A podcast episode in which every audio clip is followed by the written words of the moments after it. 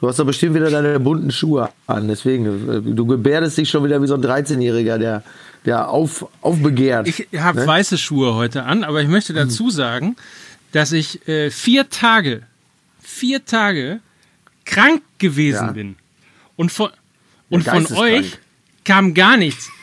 Lukas Vogelsang hat mich mehr oder weniger dafür bepöbelt, weil ich am Mittwoch in der Live-Sendung eine zerrissene Jeans anhatte und er meint, dass ich deshalb mir eine Verkühlung geholt habe. Das kann sehr gut sein. Also ich, ich hänge auch Lukas Theorie und, und von, an. Und von ja. Mickey Beisenherz kam gar nichts. Noch nicht mal eine Postkarte. ja, ja weil meine ich, Mutter, weil ich meine Mutter. Im Ausland unterwegs. Ja.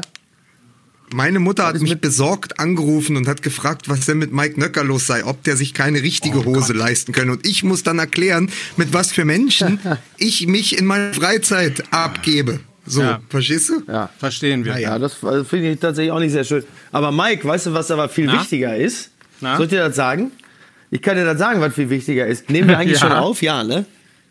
Ja, ich kann dir sagen, was viel wichtiger ist, dass ich in Köln im Hotel sitze und meine Ruhe haben will und mich schon irgendwelche Leute aus Hamburg anrufen, weil du nämlich im Café deinen Schlüssel ja. vergessen hast. Verstehst du?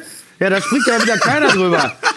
Ja, da muss ich schon irgendwie 20 Minuten lang Telefonkette drei Fragezeichen mäßig machen, um zu klären, äh, dass du deinen Schlüssel irgendwo verloren hast. So, der liegt jetzt im Elbgold, nur Weiß dass du Bescheid weißt. Und äh, vielen Dank im Übrigen an deine, an deine Morgenrunde in der, der du sträflichst ja. äh, vermisst worden bist heute Morgen. Ja. Weil das sind ja. alles piekfeine Typen, die haben nämlich auf meinen Schlüssel aufgepasst, haben schon auf Facebook gefragt, haben es hinterlegt und so weiter und so fort. Mein Schlüssel ja. ist in Sicherheit. Wir, wir können quasi anfangen.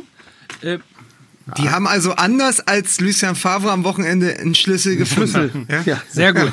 Bevor wir so. über Fußball reden, ähm, lass uns ganz einfach kurz Werbung machen. Wir sind äh, bei unserem Stromanbieter. Ich weiß gar nicht, ob man in heutigen Zeiten noch Stromanbieter sagen darf oder ob es nicht ein Energie-Consultant-Unternehmen ist. Für Ewi einfach würde es allerdings passen. Es ist nämlich ein günstiger und zuverlässiger Partner rund um das Thema Energie.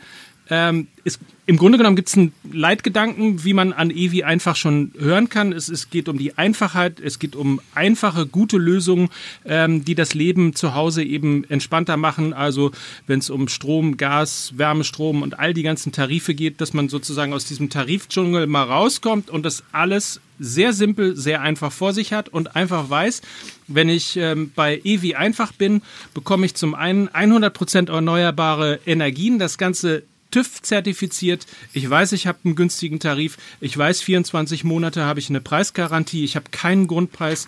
Ich habe ein Online-Kundenportal. Äh, ich habe telefonischen Support. Also alles das, was man braucht. Und ich habe eine Page, eine Landingpage, wo man das alles nachlesen kann. Unter www.e-wie-einfach.de kann man in den Mein Smart Tarif wechseln. Und wer das tut, der bekommt zwei Wonder Boomboxen gratis dazu. Es ist quasi volle Power für deinen Sound und äh, das Ganze eben mit günstigem Strom und zwei Wonder Boomboxen gratis on top. Unser Partner heute bei Fußball ja. MML. Vorausgesetzt Sherry, natürlich, man Sherry, hat seinen Haustürschlüssel, dass man nach Hause kommen kann und um dann alles zu genießen. Ja. mit, e, mit, e wie ein, mit E wie einfach hinein ins ja. Weekend. So, Musik bitte.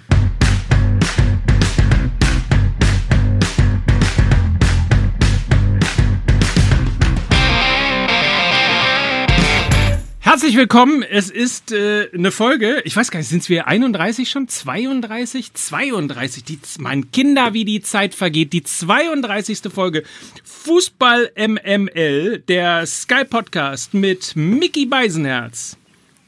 Wenn du mal wissen willst, wie Zeit langsam und quälend vergehen kann, dann kannst du ja mit mir mal zusammen in die Allianz Arena gehen, wenn der BVB spielt.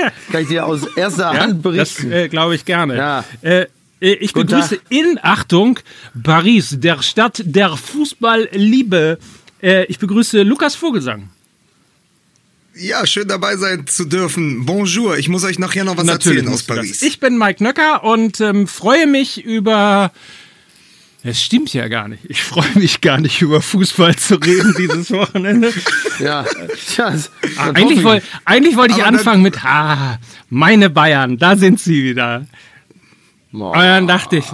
Aber pass auf, wir fangen, pass auf, wir fangen, wir fangen einfach ganz anders an. Weil, weil ja eh schon, also Mickey Beisenherz war in der Allianz Arena, hat sich dort wund gelegen. ja. Ist so, ähm, Mike Nöcker lag ohnehin schon wund ja. zu Hause und ich habe mir das Ganze in Paris angeschaut, im Kiez, in einem deutschen Biergarten, in dem ich vor drei Jahren zur Europameisterschaft mit der Autorennationalmannschaft lesen musste für die DFB-Führung. Ist das da, wo Grindel vor dir eingeschlafen ist?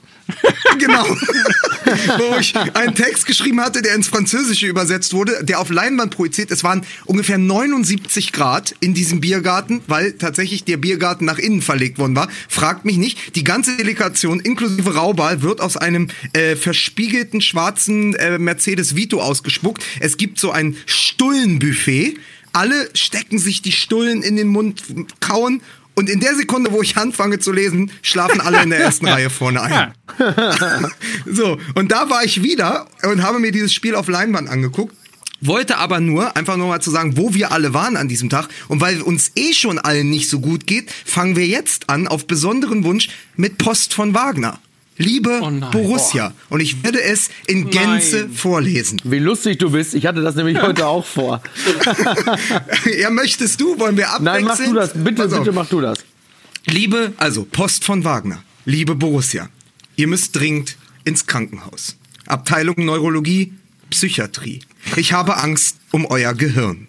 Ihr spieltet gegen die Bayern, als hättet ihr euren Verstand verloren.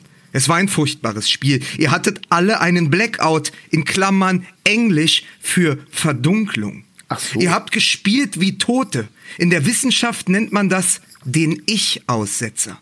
Damit meint man einen Zustand, wo man nicht mehr bei sich ist. Die Ärzte sagen, dass die Durchblutung des Gehirns Schuld hat. Dieses wenige Blut im Gehirn löse Angst aus, Panik. Borussia Dortmund hätte gegen die Bayern Volleyball oder blinde Kuh spielen können. Sie hätten immer verloren weil sie Angst haben. Angst vor den großen Bayern. Angst vor der Hexe.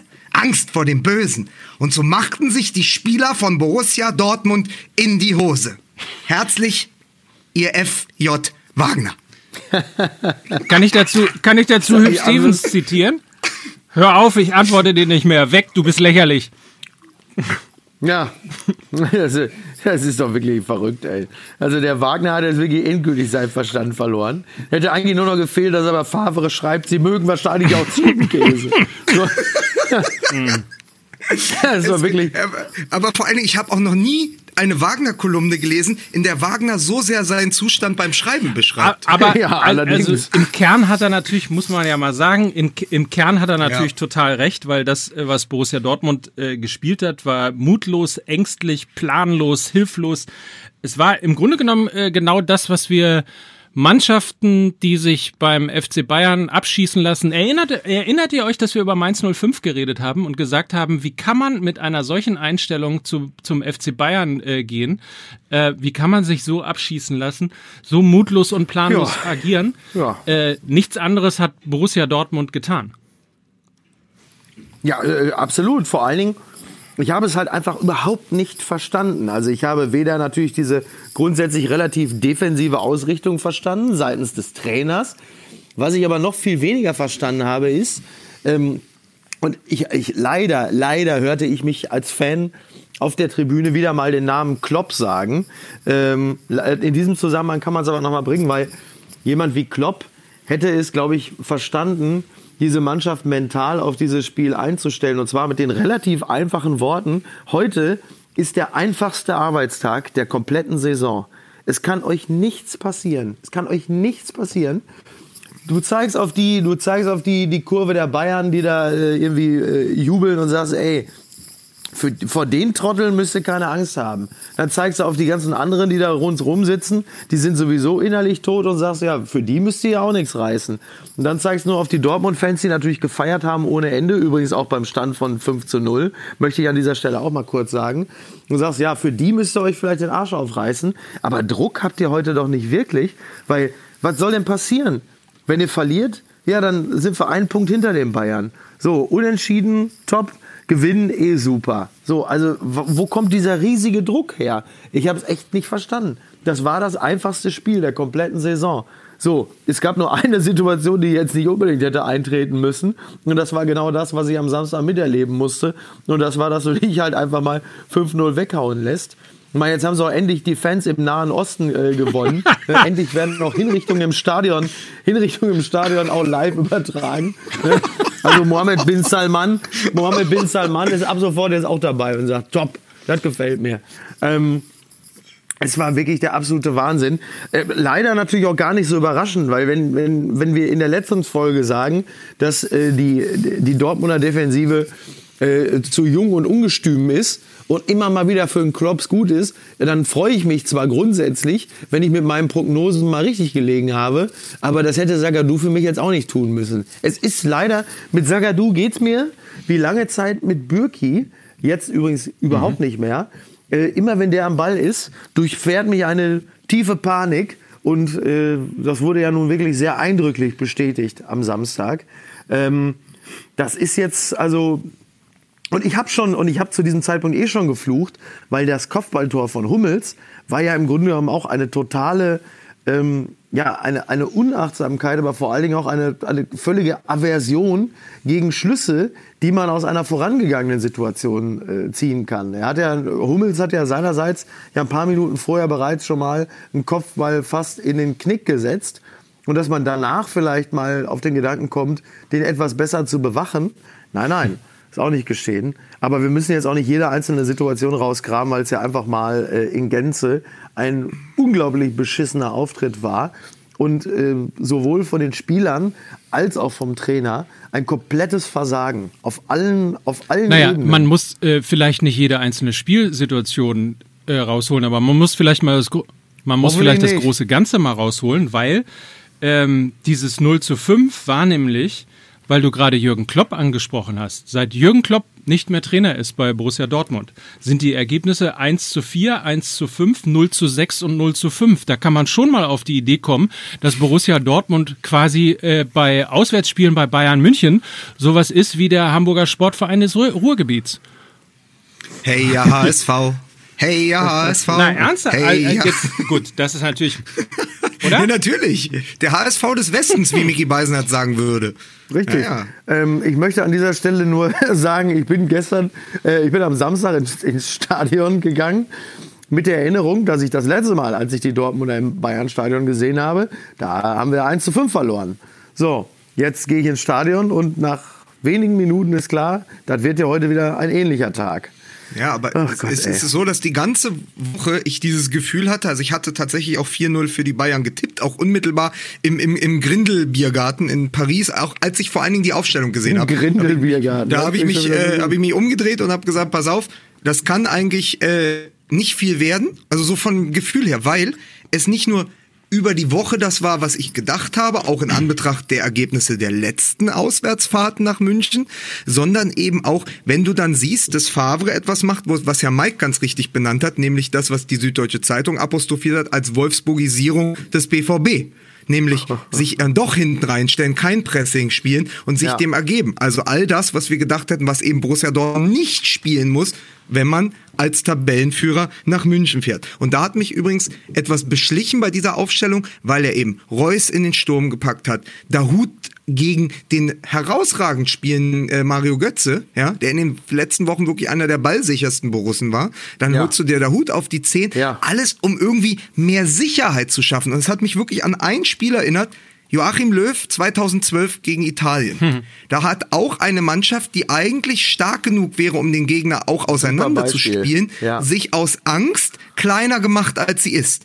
Und dann hat sie Zwergenfußball gespielt. Weil, ihr ja. erinnert euch, Groß und Boateng mussten dann sich, genau. mussten gegen Pirlo verteidigen, weil Löw hatte Angst für Pirlo. Und aus irgendeinem Grund hatte Favre, der Professor, Angst vor den Bayern. Und anstatt zu sagen, pass auf, die Bayern müssen Angst haben vor uns. Wir sind schneller. Ja, wir Wahnsinn. sind vorne die ja. bessere Mannschaft. Hat er, hat er die Mannschaft all ihrer Stärken beraubt, indem er Marco Reus, der auch in der Nationalmannschaft niemals die Neuen spielen wird, ja, den hat er ganz nach vorne gepackt man weiß, eine Sache kann Marco Reus und das ist mit Schnelligkeit und Auge aus der Tiefe ja. kommen. Wenn er aber schon Tiefe. in der genau, wenn er aber schon ganz vorne ist, dann ist da halt keine Tiefe mehr. So. Und dadurch hat verpuppt das ganze Offensivspiel. Und damit war, war Borussia Dortmund all der Stärken beraubt. Und dann muss man sagen, dann hat er nämlich auch noch den Fehler gemacht, dass er gesagt hat, pass auf, dann lasse ich auch den Pisscheck spielen, die gegenüber Wolf defensivere Variante, da sind wir auch mhm. wieder bei der Absicherung. Und dann kommen wir genau zum ersten Tor, was du gesagt hast von Hummels. Piszczek muss die Ecke verändern und dann muss er in, in, den Kopfball gehen. Aber natürlich, nach zweieinhalb Monaten Verletzungspause ist er nicht ja. mehr so frisch. Sprich, alles, was er an, an, an, an taktischen und personellen Neuausrichtungen vorgenommen hat, war ja aus Angst, also Selbstmord aus Angst vor dem Tod. Ja? ja. Und das ist eben nach hinten losgegangen. Und das verstehe ich nicht. Nee, das kann man ja auch nicht verstehen, weil, weil das einfach wirklich ähm, allem widerspricht, was man dann eigentlich machen sollte in der Situation. Also es ist ja schon, schon, schon die Aufstellung ist ja schon ein, ein Beleg der Mutlosigkeit. Und ähm, das, klar, das, das spürt die Mannschaft ja auch schon, wenn es darum geht, so wollen wir heute spielen. So, das, das sorgt ja bei der Mannschaft auch nicht dafür, dass die sagen, oh, heute treten wir mit breiter Brust auf. Und dann kommt halt einfach nochmal eine, eine individuelle Mutlosigkeit dazu. Und, das Interessante ja. ist. Und dann kommt noch Sagadu. Along came Sagadu. Ähm, mhm. Das Interessante ist, dass er sich in der Ausstellung, also Lucien Favre, ja schon, schon wieder verspekuliert hat. Das hat er ja im Hinspiel ja auch getan, als er mit Weigel ja. äh, auf, der, auf der 6 äh, experimentiert ja. hat, was er auch zur Halbzeit ja äh, korrigieren musste. Äh, da hatte man nur den großen Vorteil, dass sich äh, Borussia Dortmund gegen die Bayern ganz offensichtlich zu Hause ein bisschen wohler, ein bisschen stärker und ein bisschen äh, präsenter fühlt ähm, und deswegen den mutigeren Fußball gespielt hat. Im Übrigen, um die Reus-Geschichte nochmal abzurunden, erinnert euch an die Großchance, die Modahut äh, vergeben hat. Da funktionierte mhm. das ja genauso. Da kam Reus ja über links mit seiner Geschwindigkeit. Da gab es ein, ich glaube, gefühlt ein einziges Mal in diesem Spiel diese schnelle, diesen schnellen Kombinationsfußball von äh, Borussia Dortmund äh, hinter die Schnittstelle äh, diagonal zurück äh, gelegt auf Dahut, der dann einfach nur nicht die Treffsicherheit und wahrscheinlich auch nicht das Selbstvertrauen gehabt hat, weil er eben länger auch nicht gespielt hat äh, oder nicht von Anfang an gespielt hat, äh, den eben zu machen. Da Aber da hat man doch genau gesehen, wie Borussia Dortmund eigentlich spielen muss aber oder auch vielleicht sogar spielen wollte. Aber da hat Oliver Fritsch in der Zeit, glaube ich, was Schönes geschrieben. Der hat gesagt, das war die Szene des Spiels, wo zwei Dinge passiert sind. Zum einen hat sich Borussia Dortmund dort das einzige Mal als Tabellenführer ja. ver verkleidet und zum ja. anderen war das Spiel in der, es war die einzige Sekunde, wo das Spiel wirklich ein Spitzenspiel war.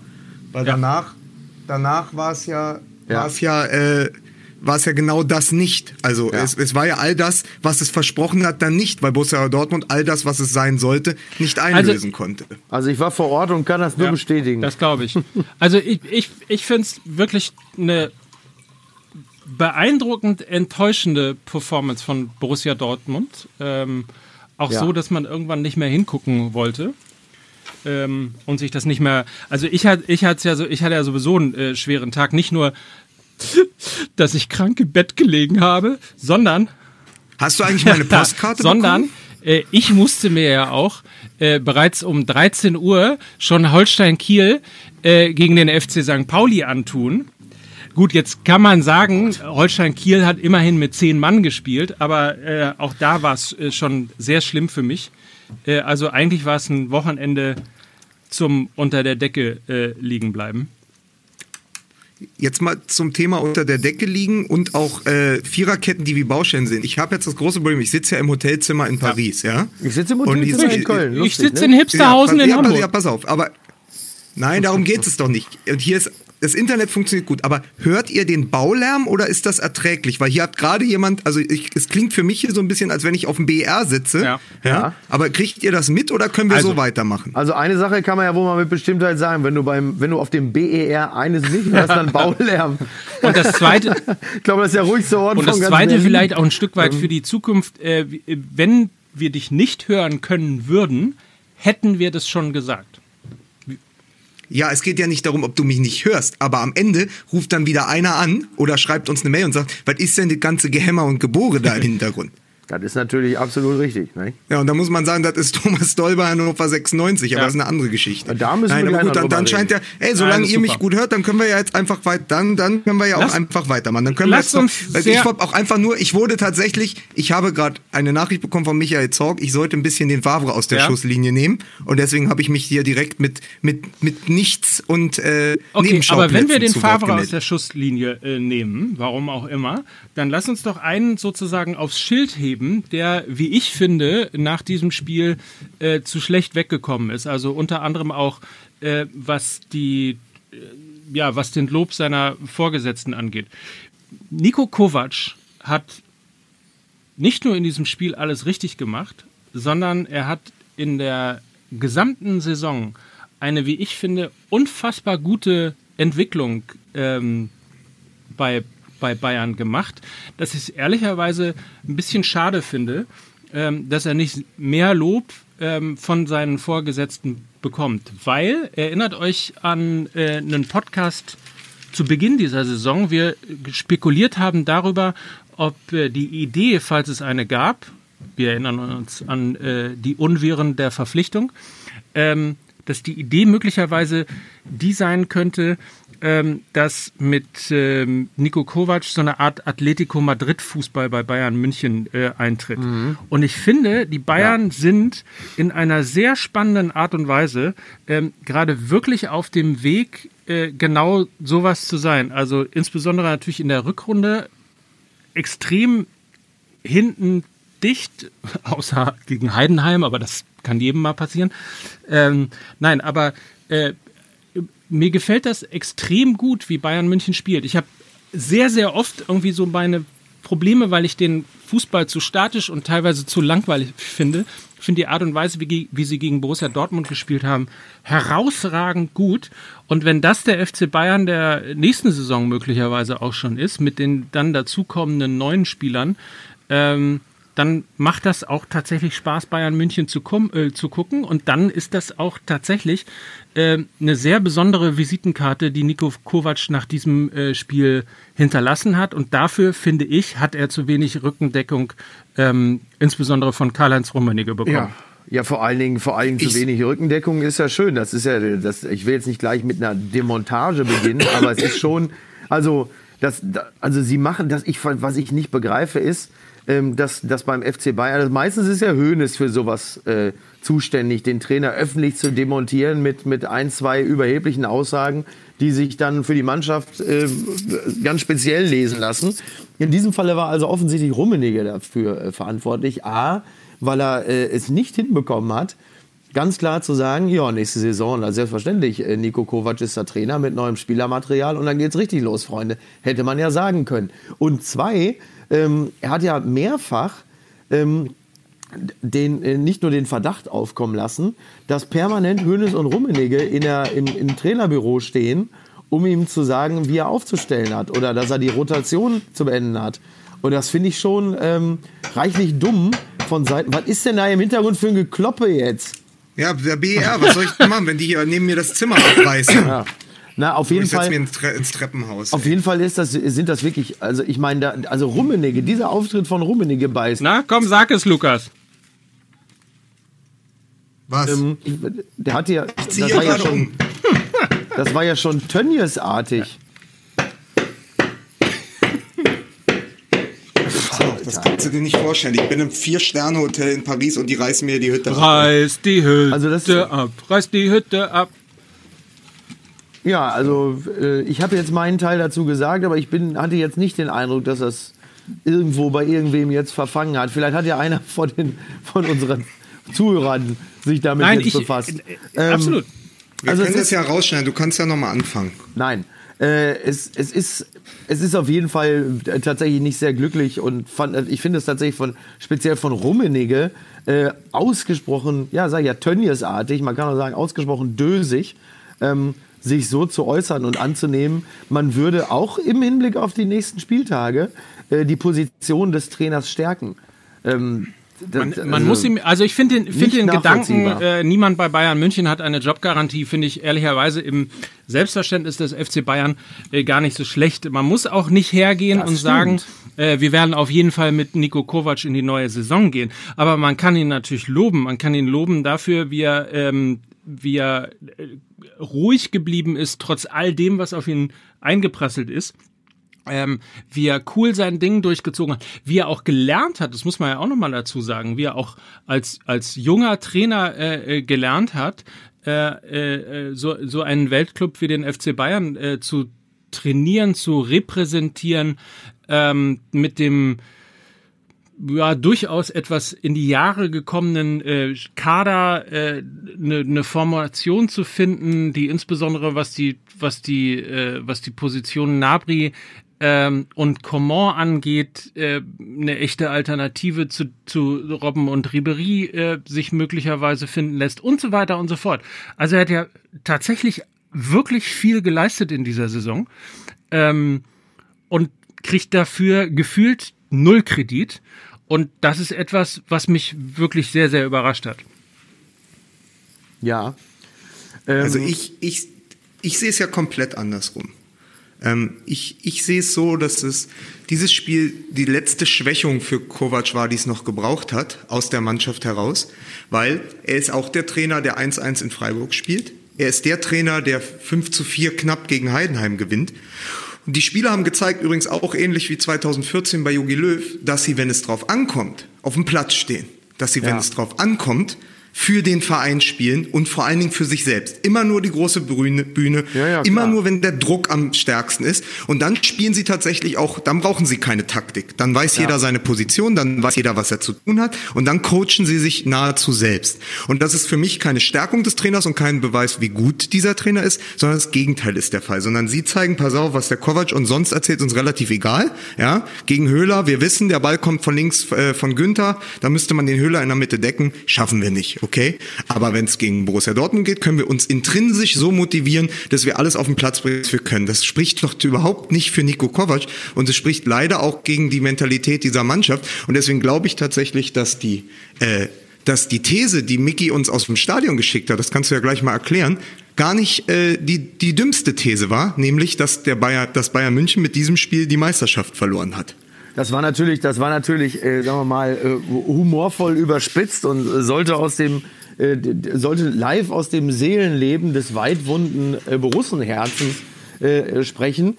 Aber äh, es, es, es knüpft ein bisschen an das an, äh, was, was wir ja schon seit zwei, drei Wochen sagen, aber speziell natürlich vor dem letzten Spieltag, dass es halt eben nicht so ist, dass dieser Spieltag die Meisterschaft entschieden hat sondern es sind halt eben die Spiele wie gegen Mainz, zum Beispiel jetzt für Dortmund oder halt eben auch gegen Düsseldorf oder so. Und dann wird auch da äh, so, also die, die Dortmunder müssen eh ein anderes Gesicht zeigen, aber die Bayern äh, werden auch da wieder anders auftreten. Das ist ja auch ein bisschen das Problem in dieser Saison, die, die Mentalitätsfrage, die Motivationslage und gegen eine Mannschaft wie Dortmund, genau das, was Lukas sagt, brauchst du auch keinen Trainer, der dich motiviert. Da rennen sie von alleine sondern es sind halt die Spiele wie gegen Freiburg oder Düsseldorf, wo es dann darauf ankommt, jemanden zu haben, der dich entsprechend einschwört, dass du dich halt bewegst und dass du genauso Gas gibst. Und da hatten sie halt in dieser Saison immer ihre Probleme und das wird auch bis zum Ende der Saison so sein.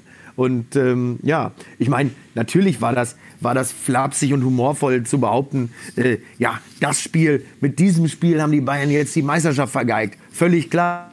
Ich fand das gar nicht so, ich fand das überhaupt nicht abwegig. Ich, ich wollte, ich, ich wollte. Ein kleiner, ein kleines Fünkchen, ein kleines Fünkchen Wahrheit steckt natürlich schon da drin äh, und die tiefe Hoffnung, dass sie jetzt nach dem 5-0 gegen Dortmund glauben, im nächsten Spiel, äh, dass, es dann, dass es dann von alleine geht. Lustigerweise äh, hat dieses Problem ja gerade der SC Freiburg auf seine Art und Weise ja auch gehabt. Sie haben gegen die Bayern gefühlt 1 zu 1 gewonnen und äh, gehen dann, also Christian Streich wird diese Probleme genauso ausgemacht haben, wenn er jetzt mit der Mannschaft aufs Feld geht und die plötzlich gegen Mainz unfassbar auf die Fresse kriegen. Und zwar, weil sie natürlich alle mit ungefähr äh, 60 Prozent Einsatz in das Spiel gehen, weil sie meinen, ja, gegen die Bayern haben wir ja auch 1 zu 1 gespielt. Also diese Probleme haben andere natürlich auch aber ähm, die wollen auch nicht unbedingt meistern. Ich, ich wollte lustigerweise, wollte ich eigentlich, hatte ich mir aufgeschrieben den Satz, äh, BVB-Fans, macht euch keine Sorgen, äh, die Bayern müssen noch nach Düsseldorf. Aber die Frage ist natürlich tatsächlich, äh, Spekulation.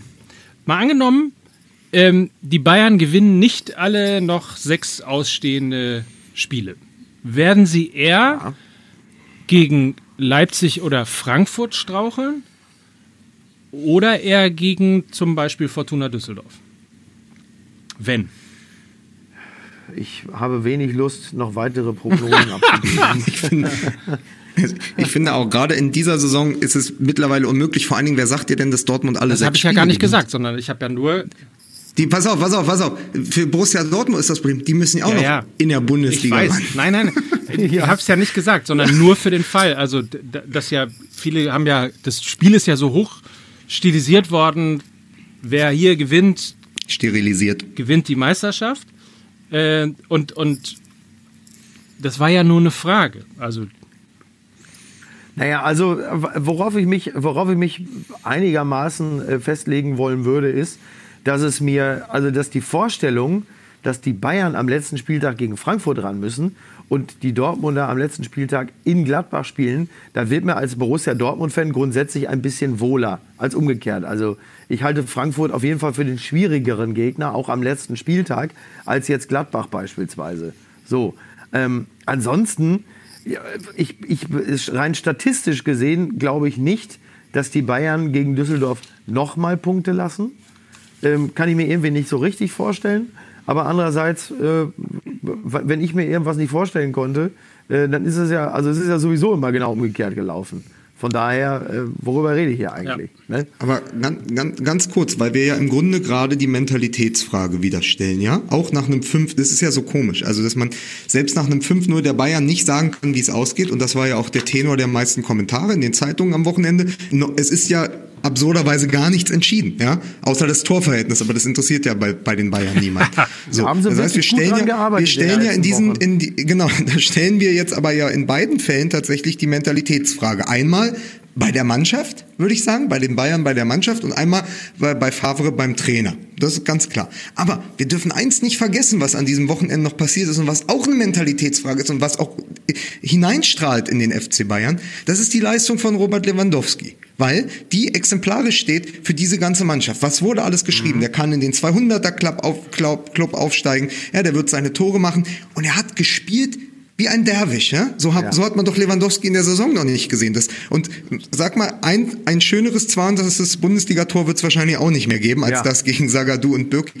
Ja. Aber es ist für mich auch ein Unterschied, ob du gegen die 19-Jährigen komplett neben sich stehenden Blackout, ja, das ist Englisch für Verdunkelung, ja, muss, man, muss man einfach so sagen. Ob du gegen den 19-jährigen Sagadu glänzt in der ersten Halbzeit und dann am Ende noch dein fünftes Tor, also dein zweites Tor zum 5-0 machst, oder ob du es schaffst gegen Virgil van Dijk gegen Liverpool deine zwei Tore zu machen. So. Ja. Und deswegen finde ich, ist auch weder die Bayern-Kovac-Diskussion beendet mit diesem Spiel, noch die Lewandowski-Diskussion. Und das ist, das ist tatsächlich, das hängt für mich alles zusammen. Lewandowski kann sich gegen Borussia Dortmund in dieser Form aufschwingen zu zwei Toren, aber er macht sie halt nicht in der Champions League. Und deswegen sind die Bayern für mich auch nach wie vor nicht das Top-Team, das sie und, gerne und sein Robert, Le äh, Robert Lewandowski auch nicht der Spieler, der er gerne wäre, weil es insbesondere in der Champions League ähm, und bei Vereinen, die man immer auf, den Zettel, auf dem Zettel hat, äh, die Champions League möglicherweise zu gewinnen,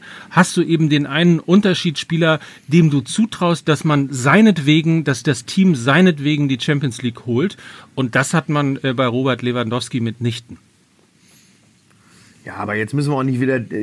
Äh, Nein, es ging Nein, ja immer nur. War, es ging es, es, wir können es auch an dieser, wir können es an dieser Stelle beenden, so ja. wie ich mit dem, mit meiner Bau, mit meinem Baustelleneinsatz ja. vorhin, ja, äh, die Favre-Diskussion vom Tisch gefegt habe, können wir es hier auch beenden. Ich wollte nur einfach sagen, dass das für mich zwei Dinge sind, die überhaupt nicht beendet sind mit dem Spiel, so wie genau, und das ist ja sozusagen das Positive, was wir rausnehmen können für Borussia Dortmund, sagen können, Moment, ey, nächstes Spiel kann schon wieder völlig anders sein. Dann sind Guerrero und Alcázar wieder dabei, ja. Dann hat Favre vielleicht mal einen Tag, wo er nicht basteln ja. muss, ja. Und plötzlich steht es wieder 3 4-0 im nächsten Spiel. Es ist, und das macht es ja diese Saison auch so schön, weil es wirklich Not gegen Elend ist da an der Spitze. Ja, also, das, also, es ist das, der Klassiko, es sind die zwei besten Teams und es ist wirklich aber nicht gut. Und auch dieses Topspiel, ich meine, ja. die Bayern haben ja nicht wundervolle Spielzüge gezeigt, sondern das erste war ein Eckball, das zweite war ein Fehler, ja. Äh, und, und, und das vierte war letztendlich eine Müller-Flanke, wo man so denkt, wie kann Serge Gnabry, ja, äh, ja, der, ist, Kopfball, der ist ja nun ja, kein Strafraumungeheuer, ja. So, ja.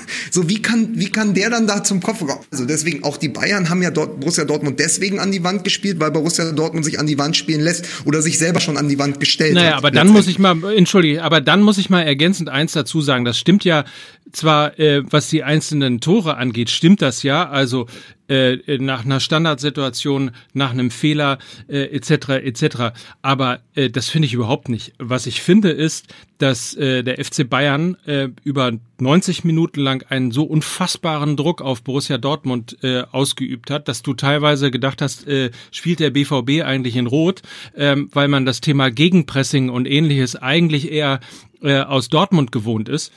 Und mit diesem Druck hat äh, der BVB nicht eine Sekunde umgehen können. Und was das Frappierende daran ist, ist, dass das Spiel im Grunde genommen genauso gelaufen ist wie die erste Halbzeit im Hinspiel. Auch da hat äh, der FC Bayern ja, ja. nichts anderes gemacht. Und das ist eigentlich das, was mich so entsetzt, dass man quasi äh, wirklich blind da reingelaufen ist und niemals auf die Idee gekommen ist, äh, dass Bayern im eigenen Stadion möglicherweise Druck macht, möglicherweise präsenter sein wird, als sie es in der gesamten Saison jemals gewesen sind. Äh, und interessanterweise ja ähm, jetzt davon gesprochen worden ist, dass ich glaube, ähm, Hassan Salihamidzic hat es gesagt, dass das und es war es ohne Frage das beste Spiel der Bayern in der Saison gewesen ist. Erinnert euch im Hinspiel, da war es die beste erste Halbzeit der Bayern bis zu dem Zeitpunkt in der Saison. Das kam doch alles nicht überraschend. Und dass man sich dann so wie Schuljungen vorführen lässt, ist ehrlicherweise wirklich, äh, hat mich ein bisschen entsetzt. Ja, wobei, also dieses Spiel, ähm, um das dann auch jetzt gleich mal zu beenden, gibt ja auch noch ein bisschen was anderes, worüber man sprechen kann und muss. Ähm, dieses Spiel ist eigentlich das, so wie es auch zum Beispiel gegen Leverkusen hätte laufen können ne, im, im letzten Spiel. Ähm, weil da war es ja auch am Anfang ein unglaublicher Druck von Leverkusen, aber dann gab es halt einfach befreiende Entlastungsangriffe, so wie Dortmund das ja auch. Also hätte, hätte Borussia Dortmund ähm, oder hätte Dahut getroffen, ähm, dann wäre das Spiel vermutlich auch noch mal ein bisschen anders gelaufen. Dann wäre es 1-5 ausgegangen. ja, ich bin da nicht ganz, ich bin da nicht ganz Nein, sicher, weil sowas natürlich, weil sowas natürlich schon ähm, äh, dann ein, ein Drucklöser ist. Ich meine, deswegen wären die Bayern wahrscheinlich trotzdem immer noch sehr stark gewesen, aber du, du schaffst dann es erstmal die Verunsicherung so ein bisschen zu lösen, das alles ein bisschen zu entkrampfen. Es war ja wirklich, die waren ja komplett hilflos. Und ähm, ich glaube, das hätte tatsächlich schon geholfen. Das muss jetzt nicht, deswegen muss es jetzt nicht bedeuten, dass die Dortmunder plötzlich dieses Spiel gewonnen hätten. Aber sie hätten wahrscheinlich etwas weniger verkrampft und mutlos agiert. Da bin ich mir schon relativ sicher. Ähm, ja, es ist. Aber wie gesagt, nochmal, 1-5-1-4-0-6-0-5. Das ist etwas, an, ja. das ist etwas, das muss Borussia Dortmund analysieren, ähm, weil das sind die Ergebnisse seit dem Klopp nicht mehr Trainer ist und dann redest du wirklich über Mentalität, über Mut, über äh, eine, eine Idee und ähm, das ist wirklich tatsächlich, finde ich, eine entsetzliche Statistik. Ja. Wer wollte so, da widersprechen? Äh, machen wir das Gegenteil von äh, entsetzlich. Äh, machen wir äh, Werbung ganz kurz. ja. Ah. Warte, warte, warte, warte, warte, warte, warte, Mike. Extrablatt. Extrablatt. Oh, apropos äh, äh, Extrablatt. Wir müssen äh, an, an dieser Stelle mal äh, wirklich lobend erwähnen, äh, der Julian, wie heißt er eigentlich auf äh, Instagram? Den müssen wir kurz mal feiern. Der heißt doch heißt auch, auch, der, der Julian. Julian. Äh, ja, der hat tolle Sachen, oder? Der Ist das nicht Wahnsinn? Woche für ja, ja. Woche ähm, im Grunde genommen vier Bilder aus dem Podcast äh, zusammenstellt. Äh, daraus, äh, genau, der Julian 84, äh, so heißt er. Liken, folgen, tolle Bilder, die ja. Heißen, genau, MML, MML, MML in Bildern mit tollen gefotoshoppten Szenen aus dem Podcast. Richtig wirklich gut. toll gemacht. Ja, wirklich so. sehr, sehr gut. Readly.com slash MML, das ist die Landingpage für Readly. Ihr kennt uns so lange hier bei Fußball MML, ihr kennt Readly so lange bei Fußball MML. Ihr wisst, äh, dass das die App ist, äh, im Grunde genommen das Spotify für Magazine, 3700 Magazine weltweit für das Smartphone, das Tablet oder äh, den PC. Dazu 9,99 Euro im Monat quasi als Flat, um Zugriff auf alles zu haben, um das runterladen zu können und auch äh, im Flugmodus oder ähnliches das Ganze lesen zu können, um einen Familienaccount zu haben mit fünf Profilen inklusive. Was ihr möglicherweise noch nicht kennt, ist die Tatsache, dass es Readly mittlerweile auch äh, mit Zeitungen gibt und zwar tatsächlich alles, was das Herz begehrt. Ähm, Magazine und Zeitungen, also quasi nicht, also wirklich, ich meine, du bist ja gerade in Paris, Lukas, und Paris ist für mich, ja, ich, Paris ich, ich, ist für mich äh, der Zeitungsstand, der Zeitungskiosk mit diesen Auslagen und diesen Magazinen und der Zeitung und, und äh, natürlich, also das alles ist Riedli, äh, ohne quasi die Packung Zigaretten, die man sich da äh, kaufen kann. Äh, alles eben als Zeitungskiosk sozusagen in einer App. Riedli.com slash mml äh, gibt es das Ganze zum Testen für Neukunden für 99 Cent im Monat und dann, wie gesagt, kostet das Ganze äh, 9,99 Euro. Und ihr habt Zugriff auf alles, was bei Readly zu haben und zu lesen ist. Genau, Wohn Printi sozusagen. Printi. Printi. Aus Aachen? mein Gott. Oh Gott. Was wolltest du denn sagen? Komm, Beisenherz, ich, ich habe dich hier reingekriegt. ihr müsst aber mir auch ein bisschen was nachsehen, weil ich stehe hier wirklich wieder irgendwie wie, wie Peter Schollatur mitten im Kongo. Ich habe das Mikrofon in ja. der Hand, stehe in einem äh, mit Eichenholz ausgekleideten äh, Treppenhaus im sechsten Stock. Dauernd kommt das Personal an mir vorbeigelaufen oh. und guckt, was ich hier mache, weil ich mache ich mache nachher ein Foto davon. Es ist sensationell, weil ich bin jetzt vor dem Baulärm in den obersten Stock vor die anderen Türen ja. geflüchtet. Aber immer noch, ich bin dabei, während hinter mir quasi, ich habe die den Helm auf, ja, und während hinter mir die Einschläge näher kommen, berichte ich für euch aus. Und falls sich irgendjemand beschweren sollte, dass die äh, Soundqualität heute nicht so dolle ist, muss man immerhin lobend erwähnen, äh, Lukas Vogelsang ist in Paris nicht etwa nur, weil er als Reporter unterwegs ist, sondern weil er Urlaub macht und äh, trotzdem für MML da ist. Und äh, Mickey Beisenherz ist halt in äh, Köln, weil er äh, im Grunde genommen wie üblich auf ich der Lauer sagen, gelegen hat und irgendwelche Promis äh, treffen wollte im Foyer, oder? Natürlich, ja. selbstverständlich. Also ich habe jetzt von allen Let's Dance-Tänzern äh, ja. ein Autogramm. Äh, von, mit, jo, mit Joachim Lambi habe ich im Fahrstuhl ja. rumgemacht. Geil. Und äh, ja, und Jörg Knörr hat, äh, hat uns ein neues Logo gezeichnet. Also von daher. Aber, aber gehst du, gehst du, gehst du gleich noch in die, in die Einkaufspassage, in die Einkaufs-, in die Fußgängerzone, wie man sagt? Klar. Und, und also, machst noch beim DSDS Recall mit? Ja, ich gehe jetzt gleich in den Pek und Kloppenburg äh, in der Hohe Straße und dann mache ich da beim DSDS Recall mit. Äh, so mega geil. So, so, nee, super. Das, mega das, das ich muss übrigens schön. Ein, ein, äh, ja? Darf ich kurz noch? Okay. Nein, ich bin tatsächlich, ich bin tatsächlich ja. gleich äh, bei unserem Lieblingssender Sky. Ja bin ich äh, zu Gast in der Sendung Buschis Sechserkette. Und jetzt rate mal, auf wen ich dort unter anderem Rainer Kallmund? Nein, sondern auf, auf den Mann, der wieder einmal einen Standard gesetzt hat an diesem Wochenende. Also er sagte, natürlich, natürlich das Auftreten ähm, der Dortmunder Mannschaft, das war nicht, das war nicht mangelhaft, das war ausreichend, äh, das war nicht äh, natürlich, natürlich. Also ähm, Lothar Matthäus, Ach, nur für die, die es nicht erkannt haben. Liebe Grüße ähm, bitte. Ja. Äh, ja. Aber dann ist ja eine Frage, die ich noch habe. Eine Frage ist, du warst ja am Samstag in München, Micky Beisenherz. Ja.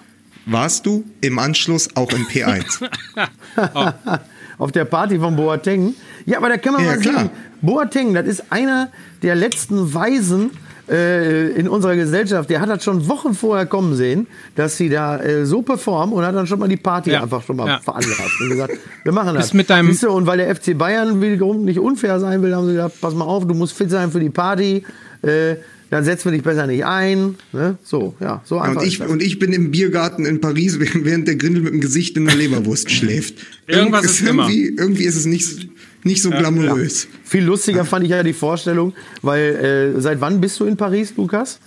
Äh, seit drei Tagen. Aber gefühlt seit drei Jahren, ja. Ich hätte mich totgelacht, wenn du einfach äh, heute, äh, beziehungsweise vorgestern oder so durch Paris spaziert wärst und dann wäre dir plötzlich Polak entgegengekommen, weil der nämlich auch in der oh. Stadt gewesen ist bis heute Ach, oder so. Ja. Das, das erklärt einiges, weil ich habe extrem viele Hunde gesehen. Aber was, äh, was ich noch äh, sagen wollte aus der Stadt der Liebe, ich habe ja. gestern, gestern Abend hat ja Paris Saint-Germain gespielt und ich wollte es eigentlich oh. schon letzte Woche erzählen. Pass auf, ich weiß nicht, durch welchen Zufall, also ich ich weiß, der Grund ist wahrscheinlich Thomas Tuchel, weil er mit ihm früher in Mainz gespielt hat. Aber wie ist Choupo-Moteng bei Paris Saint-Germain gelandet? Und vor allen Dingen hab, ich wollte es letzte Woche schon erzählen, weil letzte Woche gab es eine Szene, da ist, da ist Mbappé wieder in Warp Speed durch die gegnerische Hälfte gesprintet, hat vier Leute stehen lassen, hat abgezogen, der Torwart rettet gerade noch mit einer Parade und im Fünfer steht Choupo-Moteng und kloppt den Ball drüber. Und erst gab es so ein Close-up auf Choupo-Motengs Gesicht und dann auf das von Mbappé. Und das war wirklich so der Künstler, der nur von Idioten umgeben ist. Mbappé ja. so, was, also was habe ich getan als Mbappé, dass ich mit Choupo-Moteng in einer Mannschaft spielen soll? So, Aha. dann dachte man, okay, das passiert einmal in der Saison. Nein, mhm. gestern gegen Straßburg gab es die Steigerung. Hey, er hat ihn nicht drüber gehauen. Nein, aber er hat ihn, also man muss kurz erzählen, er stand selbst neben dem Pfosten auf der Torlinie und hat geschafft, den Ball nicht irgendwie durchzulassen, reinzustolpern mit der Hacke, sondern er hat ihn geklärt. Er hat ihn auf der Linie er hat geklärt. Ihn gestoppt, auf der Linie hat er ihn gestoppt, ja. Ja, muss man auch Also das war wirklich, wie, wie, wie Olli Wurm sagte, das war tatsächlich die Steigerung von Gomez gegen Österreich. Ja, das war und, und schon speziell, ne? Also den Ball, also er hat den, ja, wie soll man das eigentlich? Also er musste ihn ja wirklich nur noch, nur noch leicht antippen, dass der Ball über die Linie geht. Und ähm, tja, ja, man, man, man, man muss halt, halt sagen, hier in und dann lag er auf der hier, Linie. Hier in Paris sind ja auch extrem viele Touristen unterwegs, die nicht nur einen Rucksack hinten haben, sondern auch noch einen Rucksack vorne, ja? Oder den Rucksack generell vorne tragen wegen der Taschendiebe. Auch die sahen auf jeden Fall am Montmartre graziler aus als Choupo-Moting gestern im Strafraum von PSG. Das muss ja, das, man einfach so sagen. Ja. Übrigens äh, fängt jetzt Mbappé aber auch schon damit an, sich so fallen zu lassen, ne? Und so, so, ich glaube, der Einfluss von Neymar auf die Mannschaft ist etwas anders, als wir uns das alles vorgestellt hatten. Also es gab, gab ja auch schon ein, zwei sehr unwürdige Szenen, als jetzt Neymar plötzlich ohne, ohne Fremdeinwirkung und Feindberührung sich auf den Boden fallen lässt und sich da rumrollt. Ähm, das hat mir äh, nicht gefallen, wo man auch denkt, oh, jetzt geht das mit der Scheiße da auch schon los. Ja, furchtbare ähm, Szene. Nichtsdestotrotz möchte ich abschließend über meinen Besuch in München sagen, und das ist das Tolle daran, das einzig Tolle daran, wenn man ähm, als Borussia Dortmund-Fan nach München fliegt, um sich dann dort irgendwie äh, komplett einmal äh, durch die Pfütze ziehen zu lassen. Man kann danach, man kann danach wenigstens noch ein bisschen Zeit in München verbringen. Äh, macht das mal nach einer Niederlage in Wolfsburg beispielsweise. Ne? Und außerdem muss ich sagen, ich hatte wirklich wahnsinnig nette Begleitung. Ich war mit drei richtig guten Typen da. Äh, das hat es mir dann insgesamt ein bisschen leichter gemacht. Und eine Sache ist mir auch aufgefallen. Kalle Riedle ist der Dorian Gray des deutschen Fußballs. Das ist ja unfassbar, Wahnsinn, wie gut ne? er aussieht. Wahnsinn. Das gibt es überhaupt nicht. Ey, der, äh, ich meine, ich bin jetzt vielleicht nicht unbedingt, bin jetzt nicht unbedingt der Maßstab, aber der sieht 20 Jahre jünger ja, wenn aus. Ich mal, ich. Wenn ich mal so alt bin äh, wie, wie, wie äh, Kalle Riedle, ja. Oh, äh, ach nee. Ach nee, lass. Ja, der kleidet sich aber auch altersgemäß. Ich wollte auch sagen, ja? wenn du mal so alt bist wie Kalle Riedle, dann hast du in beiden Knien ja. Löcher ja. in den Jeans. Ja. Der hat ein weißes verrückt. Hemd an, eine Weste, verstehst du? Der lebt ja im Allgäu, das scheint irgendwie mit der Luft, scheint tatsächlich wirklich eine Rolle zu spielen. Also ich war und schwer ich glaube, es hat, ein, es hat einen sehr guten Effekt auf deinen Lebenswandel, wenn du viele Fußballschulen besitzt. Ja, ich glaube so. auch. Ich also glaube du, du, warst auf jeden Fall nicht äh, im P1, äh, schließe ich daraus. Äh, dann können Nein. wir das ja auch abschließen. Ich fand übrigens, äh, aber das finde ich immer, äh, ich bin, soll ich, mal, soll ich mich mal outen? Ich bin voll in Love äh, mit Lena Meyer-Landrut. Alter, ist sie scharf. Aber das nur, äh, aber du. Mike, hör mal, du bist jetzt, du bist jetzt wirklich endgültig der Wendler von MML. Ne? Jetzt hast du es endlich, hast du es endlich geschafft. Äh, darf ich eine Sache, eine Sache möchte ich, eine Sache möchte ich noch sagen. Ähm, da bin ich aber wirklich durch mit dem Thema Bayern. Ähm, also es gab zwei Sachen, die waren wirklich ganz schön. Das eine war, äh, Hermann Gerland hat mich angelächelt. Das hat mich irgendwie gefreut, weil ich großer Fan bin. Und zweitens, ähm, es war dann doch auch mal ein Genuss, einen Fußballer wie Thiago mhm. äh, live sehen zu können, weil das wirklich. Der macht schon viel richtig am Ball, ne? Ein Bombenfußballer. Leck ja. mich am Arsch, wirklich. Äh, was der da macht, äh, eine Bewegung, zwei Leute stehen gelassen, ein Pass mit dem Außenriss diagonal vorne in die Spitze und schon brennt bei des Gegners Strafraum äh, quasi lichterloh. Das äh, muss da man mal, auch mal würdigen. Da siehst, du aber, da siehst du aber mal, was für ein geiler Trainer der Kovac ist, dass er dem Thiago das alles beigebracht hat. Ah, ihr Schweine. So, genau. abschließend noch Statistik, ein bisschen Statistik. Der FC Bayern äh, ist äh, der erste Verein, der es geschafft hat, in einer Saison aus dem Grundgesetz und der Bergpredigt zu zitieren. Das äh, vielleicht auch nochmal wichtig zu erwähnen. Ja, äh, und ansonsten äh, finde ich, springen wir jetzt auch mal eine, eine Runde und sagen, spannend an der Bundesliga ist ja auch, äh, dass, äh, um mal Berti Fuchs äh, zu zitieren, die Breite in der Spitze enger geworden ist äh, und so ein spielerischer Unfall wie Schalke 04 letztes Jahr als Vizemeister nicht mehr möglich ist. Ähm, wenn man sich beispielsweise nur wild rausgepickt äh, Werder Bremen Bremen anguckt und, und in jedem Spiel in dem Werder Bremen spielt, spielt äh, besser als alles das, was Schalke in der letzten Saison gespielt hat. Und die sind nur Achter. Äh, und daran sieht man, dass das tatsächlich das Rennen um Europa äh, in der Bundesliga A total spannend ist, aber, aber B auch wirklich spielerisch total eng ist. Ähm, mit einer tollen äh, Truppe von, von, äh, von Eintracht Frankfurt, ähm, die zwar mit ein bisschen Glück gewonnen hat, ein herausragendes RB Leipzig. Äh, über Wolfsburg haben wir schon geredet, über äh, die Schwäche von Borussia Mönchengladbach auch, aber selbst die TSG Hoffenheim spielt äh, wirklich tollen Fußball. Das macht total Spaß, insbesondere an so einem Spieltag, wo eben Bayern und Dortmund in einem Topspiel zusammenspielen, äh, sich dann eben solche Teams nochmal anzugucken, äh, das ist echt großartig.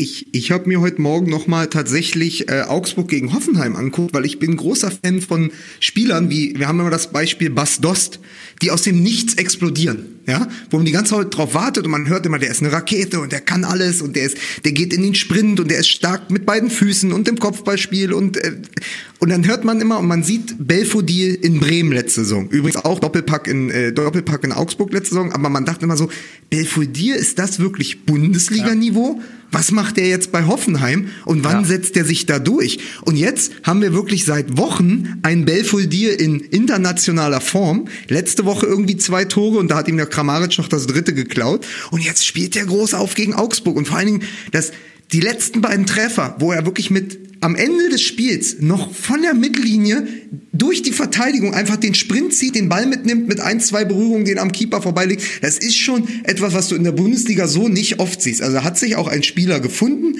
Vertrauen vom Trainer, richtige Position, darf jetzt durchspielen. Also das finde ich dann spannend. Welche Spieler schwingen sich eben im End, äh, im Endspurt der Bundesliga, wenn es wirklich um etwas geht, welche Spieler schwingen sich dann auf? Und da ist Belfodil für mich einer der, der Spieler der Stunde. Übrigens auch, wenn du, ähm, wenn du äh, Belfodil Belfodil sagst, äh, musst du auch äh, tatsächlich ähm, Demir sagen, äh, der auch in einer herausragenden mhm.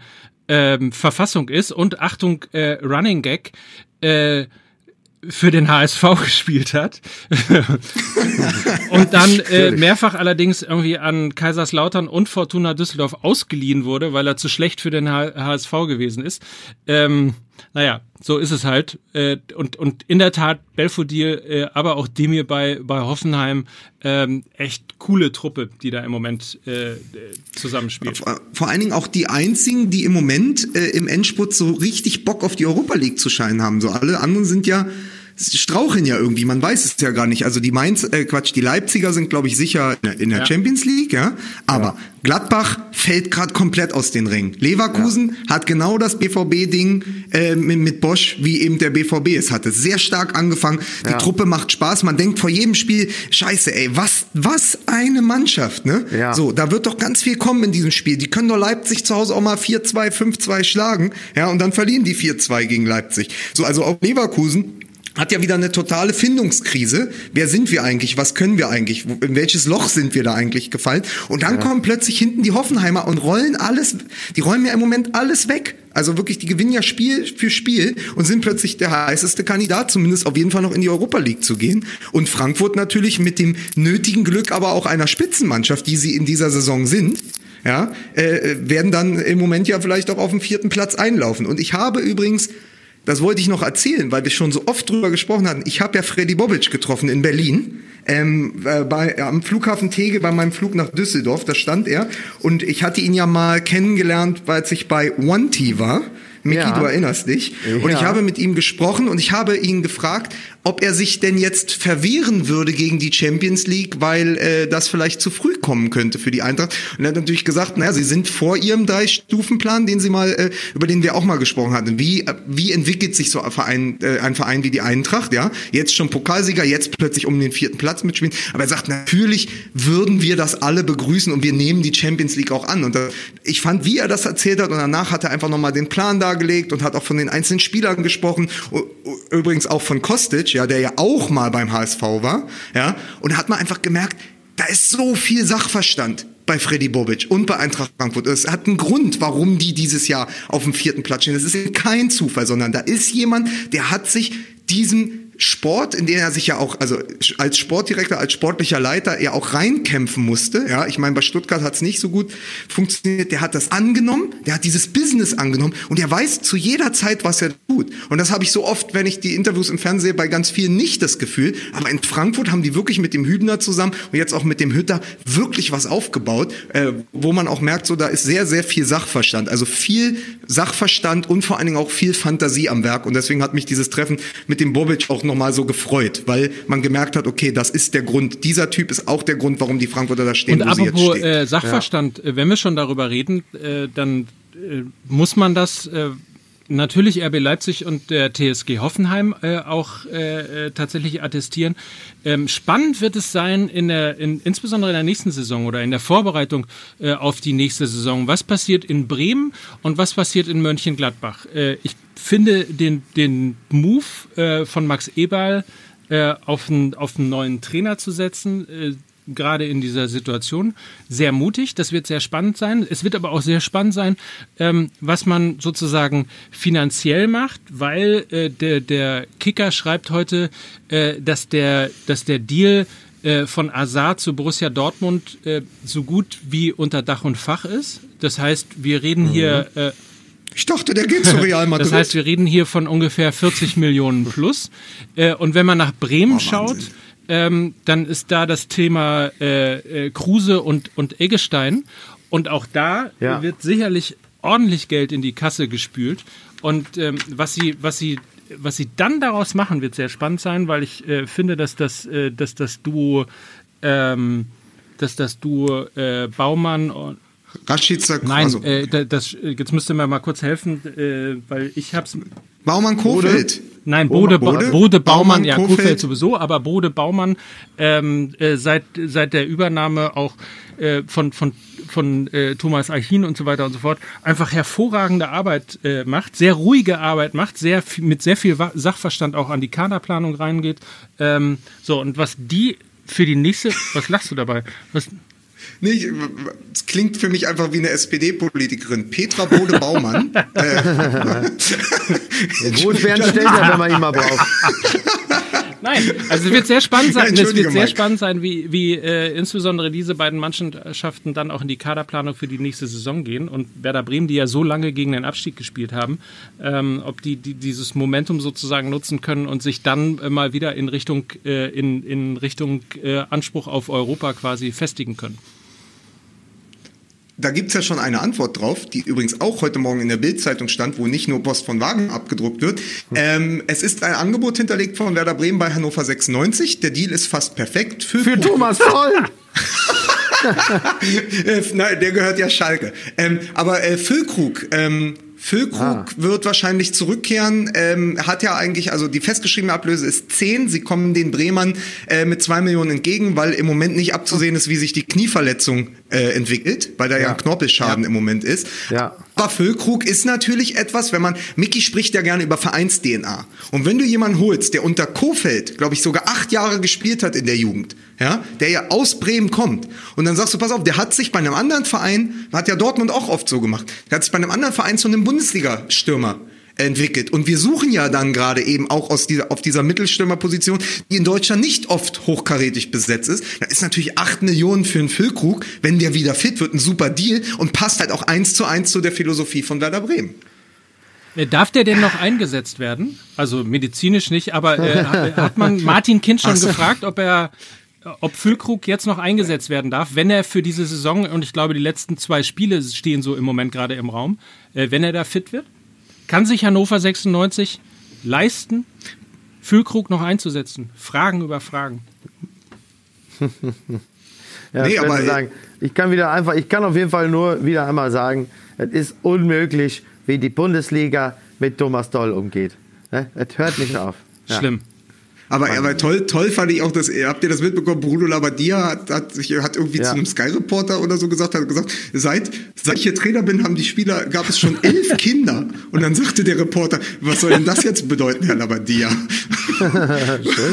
Wo ich sagte, das, das gibt dieser ganzen Markus-Babbel-Debatte etc. doch mal eine ganz neue aber, Wendung. Ne? Also da hat jemand auf jeden Fall, da hat jemand, Entschuldigung, ich, Sie können mich nicht entlassen, ich bin ein Trainer, der für den Nachwuchs gesorgt aber, hat. Aber äh, ist euch mal aufgefallen, dass die Dünnhäutigkeit äh, der, insbesondere insbesondere der Trainer ja. zur Schlussphase der Bundesliga äh, tatsächlich äh, zunimmt. Der eine zitiert aus ja, der, was ja wenig der eine zitiert ist, aus ne? der Bergpredigt, der andere geht einfach. Äh, so, ja. also ja, klar. Also, das ist ja nur Der dritte beleidigt, also, äh, wenn, wenn, Stevens nicht zu vergessen. Wenn, wenn, Genau, ja, wenn, wenn, ich dachte, das wäre jetzt alles Stevens gewesen. genau, was haben denn die anderen gemacht? ja, ähm, naja, ist ja klar, wenn äh, hinten raus wird der Druck natürlich alleine schon deshalb größer, weil ein, ja, mal gucken, das kriegen wir schon noch hin, natürlich ab einem gewissen Zeitpunkt ja nicht mehr greift. So, also geht ja der Arsch buchstäblich auf Grundeis.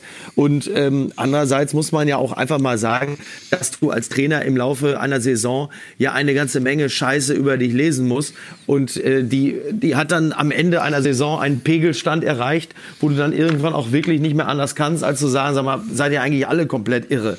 So, das kann ich durchaus nachvollziehen und ich finde es auch legitim, dass die Trainer sich äh, über ihre teilweise Misshandlungen ähm, in den Medien äh, beschweren. Da, das finde ich, äh, finde ich fair, fair, enough. Das kann ich, das kann ich durchaus nachvollziehen. Die müssen ja auch sehr viel, sehr viel Zeugs über sich lesen und das Argument, ja, dafür kriegen die ja auch viel Geld, ist für mich äh, sowieso das absolut nichtigste und dümmste, dass man das im Zusammenhang das, hast, das ist ja dein Argument immer.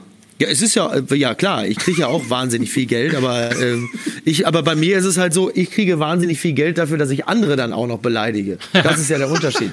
ne? Aber man muss übrigens, äh, übrigens, äh, was das angeht, nochmal ganz klar sagen, in Berlin ist gestern etwas passiert, was es auch so oft noch nicht gab, seit Paul Dardai dort Trainer ist. Also nämlich dachte, nach der Niederlage. Gefahren. Ja. Und der BER ist fertig. Ne? Das, äh, nein, aber pass auf, pa Paul Dardai ähm, der ja sonst sehr besonnen ist, sich immer Zeit nimmt, äh, auch sehr äh, fachlich immer ganz, ganz stark argumentiert mit, äh, mit der Berliner Presse, die ja auch sehr hyänenhaft ist, ja, ist gestern nicht zwölf oder 15 Minuten vor die Kameras und die Mikrofone getreten, sondern eine halbe Stunde und hat den Journalisten vorgeworfen, dass der ganze Druck und die Anspruchshaltung bei Hertha BSC, die jetzt ja hinter Düsseldorf nur noch Elfter sind, von ihnen in den Verein getragen wurde, eben weil sie, äh, weil, weil sie die Mannschaft erst hochgeschrieben haben, um sie dann wieder zu zerschreiben. Und er hat das genannt, und das ist ein sensationelles Zitat, das ist von ihnen ein vorbereiteter Mord gewesen. Ah ja, Wahnsinn, also ne? erst, erst die Spieler hochschreiben und sie dann sozusagen beim Absturz auch noch hängen. Und das hat er ihnen zum Vorwurf gemacht. Das ist, er ist komplett aus seiner Rolle raus. Also man kennt ihn ja als sehr lustigen, als sehr ja. lustige Gulaschkanone, ja, die nach jedem Spiel da steht und äh, neben Favre finde ich den Lust. Hin, ne? Ja, ja, na, ich, ich habe Dinge schon gehört, dass er nach innen auch nicht der Sunnyboy ist und nicht nur den Schalk im Nacken hat, ja, sondern aber Erstmal ist er ja immer da, stellt sich der Presse, ist immer irgendwie lustig, ist für einen Spruch zu haben, kann auch noch, kann auch noch die schlechteste Statistik in einen Sieg umwandeln, auch wenn das Spiel 4-0 verloren gegangen ist. Aber dann so aus der Rolle rauszutreten und sich sozusagen so fast schon Mourinho-esque, ja, vor die ja. Mannschaft zu stellen und gegen die Presse zu haben. Das habe ich in Berlin in der Form auch noch nicht erlebt und in den vier Jahren mit Paldadei schon gar nicht. Äh, und das, da waren auch viele Leute, vor allen Dingen äh, natürlich die Journalisten in Berlin, mehr als irritiert, was denn jetzt in Paldadei äh, zu, zu Recht ist. aber auch, finde ich, weil ähm, also man, man stellt sich immer irgendwie die Frage, wie sich, ähm, wie, wie sich Menschen, die im Fußball arbeiten, also insbesondere Trainer, teilweise eben auch Spieler oder eben auch Funktionäre, wie stellen die sich eigentlich Berichterstattung vor? Also es ist ja, es ist ja keine, also wenn man wir können das natürlich alle so machen, ähm, wie das teilweise eben in Vereinen schon versucht äh, wird, dass jeder irgendwie seinen Vereins-TV und seinen eigenen Sender bekommt und äh, dann werden halt irgendwie äh, sehr positive, teilweise willfährige Fragen gestellt äh, und, und dann ist das irgendwie, was wir über Fußball lesen.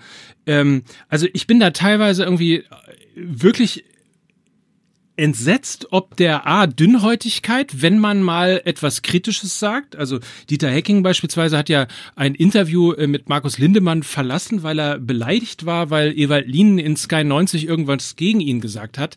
Äh, also wo kommen wir denn dahin? Wo kommen wir denn dahin, dass wir noch nicht mal mehr kritisieren dürfen? Also das hat ja... Es ist genau... Das ist ja Trump. Äh, das ist ja...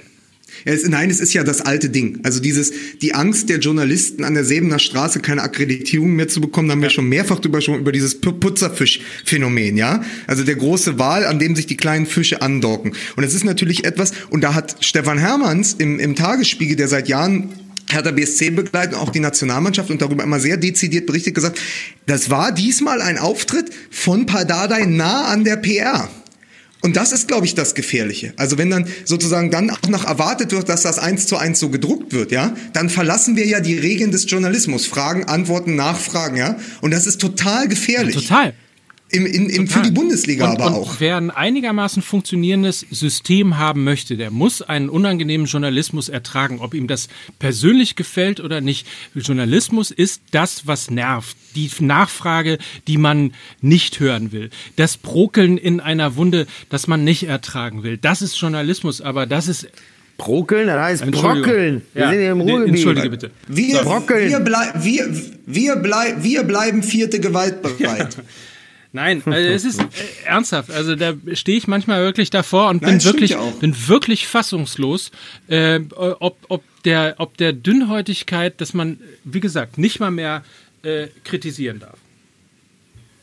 So. Ja, noch nicht mal mehr Israel. ne? So.